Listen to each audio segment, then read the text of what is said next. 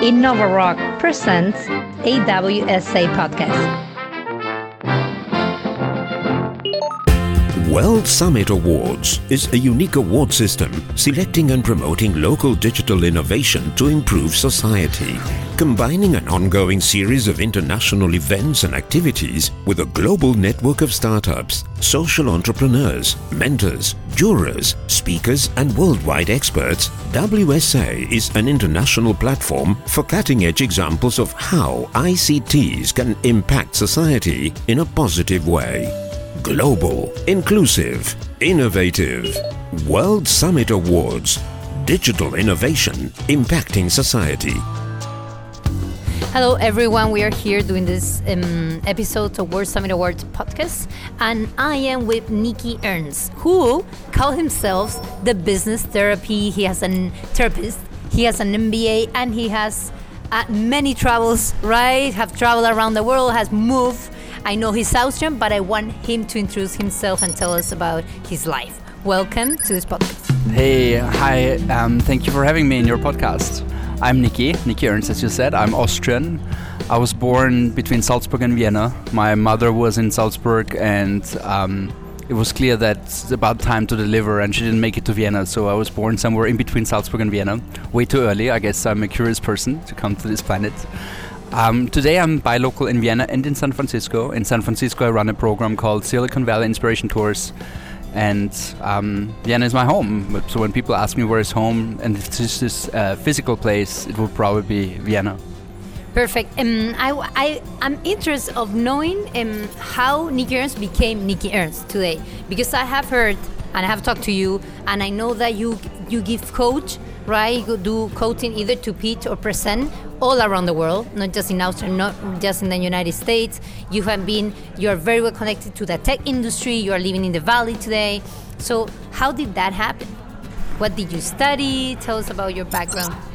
A lot of it was found its origin in serendipity, I would say. I was in the advertising business for like 20 years until I stumbled across TED, the conference network.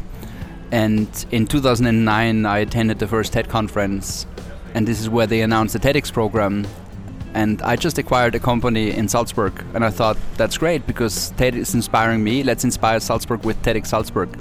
And I did this for five years, and then my journey got me closer and closer to TED. I became global TEDx ambassador, being exposed with over 100 TEDx events, supporting them as a speaker coach, as a speaker, as a host, as an MC, curator, um, sorry, mentor to the curator. Did my own TEDx events.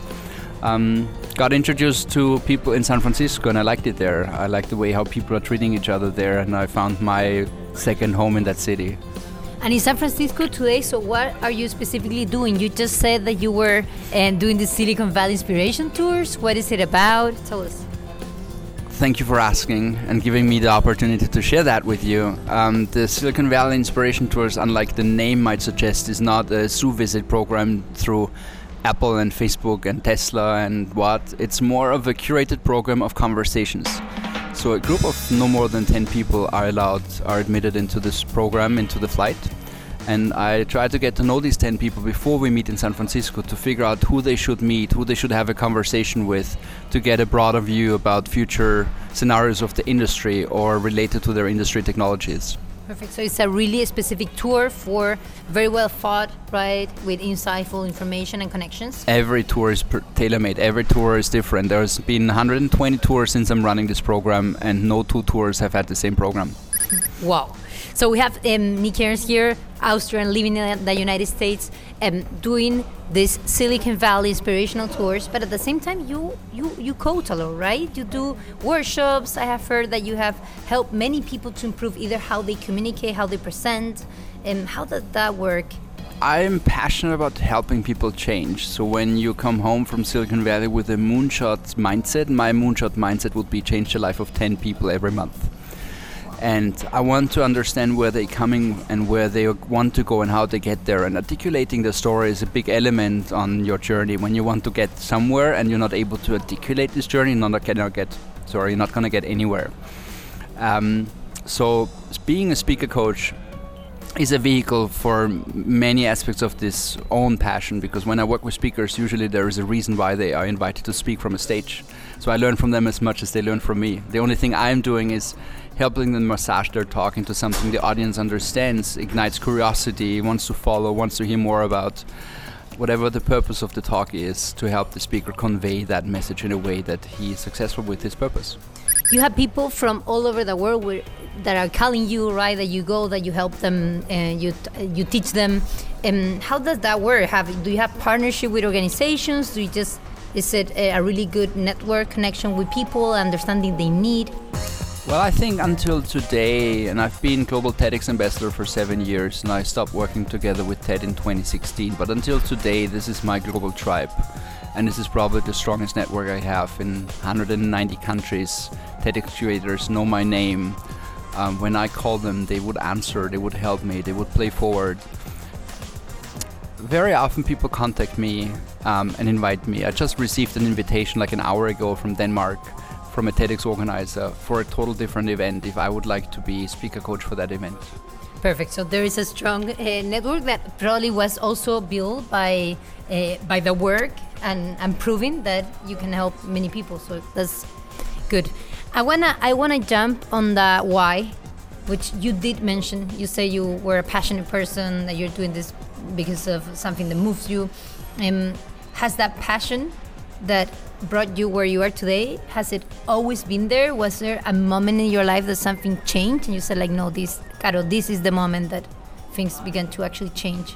Well, as I said before, I did advertising before, and I wouldn't say that I was passionate about the business, but okay. I I thought it was a very interesting business because it because you get so much information that goes pretty deep from so many different industries. Because your job is just writing stories so customers would understand and buy a product but to do this you have to understand the industry and that with a bandwidth of different industries not specified to one necessarily and that excited me. I would say excited was the right word. Okay more than passion coming uh, definitely stumbling across TED was during a very difficult time for that company we lost a major client, he filed bankruptcy, we lost a lot of money. It was very hard for us to survive. And during this time where everyone would have said, you have to focus on your company, I got totally passionate about the TED journey.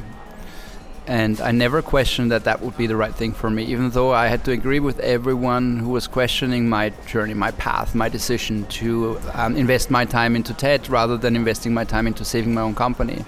And as a little disclaimer, I lost the company. It, it failed, filed bankruptcy as well. But um, by following TED without making any money, TED's concept is a passion project and not a business model. So there are not TEDx organizers that make money with their TEDx event.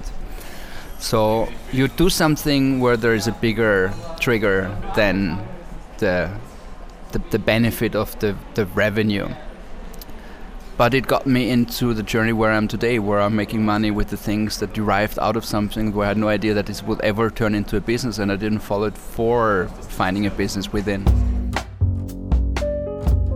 I was just gonna ask you about uh, the decision that one stake in life, which I believe you took, to invest your time in improving yourself, in making yourself better, in improving your brand, probably also uh, through the connection through TED and everything. So that decision was taken just after the advertising um, company you work, or no, was it, it, was something parallel. that you always? It was parallel. Parallel. Okay. And I wouldn't even say that it was a decision. Okay. It was just like nothing else made sense for me, right? If you're a decision, you're between two options, but there were no two options for me. Perfect. That was the option. That was the way to go. Cool. Okay, so let's let's um, we talk about um, a little about Silicon Valley Inspiration Tours. Um, we spoke uh, about um, your title as the business therapist, but we didn't actually explain why the business therapist. Good I question. need to know this. So first of all, I have to say that I didn't give myself that title, but I was looking for some people asked me, "What are you actually doing?" and I was looking for something that frames my activities towards an explanation of what I'm doing. And I asked a friend and said, Hey, Nikki, you're a business therapist. And I thought, okay, I can actually resonate with that title because the role of the business therapist is helping people understand and organizations understand what they're actually good at. And then the rest is just making sure that they find their path, their feet on that on that path, on following what they're good at into maybe new directions, new dimensions of their business and personality. I got a card here, which is yours, in my hand, and there is something that is called a School of Talk in your card, Yes. a part of Silicon Valley Inspiration Tours and everything we have spoken about. What is the School of Talk? The School of Talk is when it comes to helping people articulate their ideas. So it's about public speaking, it's about going on a stage, enjoying that time, and also understanding that speaking in front of people is a privilege. People came to a conference or any other event where you're speaking in front of them to listen to you, so you shouldn't disappoint them. So it's an honor, it's a privilege to speak in front of people, and it's actually something beautiful because people are f- worried, they have fears, they mm. have questions. And when you have an idea that answers some of these questions, you will see a lot of sparkling eyes that you look at. And to make that work, I help these speakers on their journey to the stage. And that's the School of Talk. Nick. So you have Silicon Valley Inspirational Tours, School of Talk, and and all your the business therapies, right? Title that was given to you, which is I love um, that it was given to you. I would like to know which will be your three tips that you will give to anyone that is listening to this listening to this podcast and says like, "Wow, this guy actually made it. He's following a passion. He has he didn't he he's as sometime in his life he said like, no, this is the thing I need to do. He's connected. He has lived in more than one country. Uh, what are the three tips to become Ernst? So, my first tip, and that's a tough question. I think Well, it would be easier to go- go like, what's your, what are your 25 tips? But three tips means I have to be really conscious Probably about have more. where I can narrow this But down. this- But my first tip, I think, is be kind to those who don't understand your idea.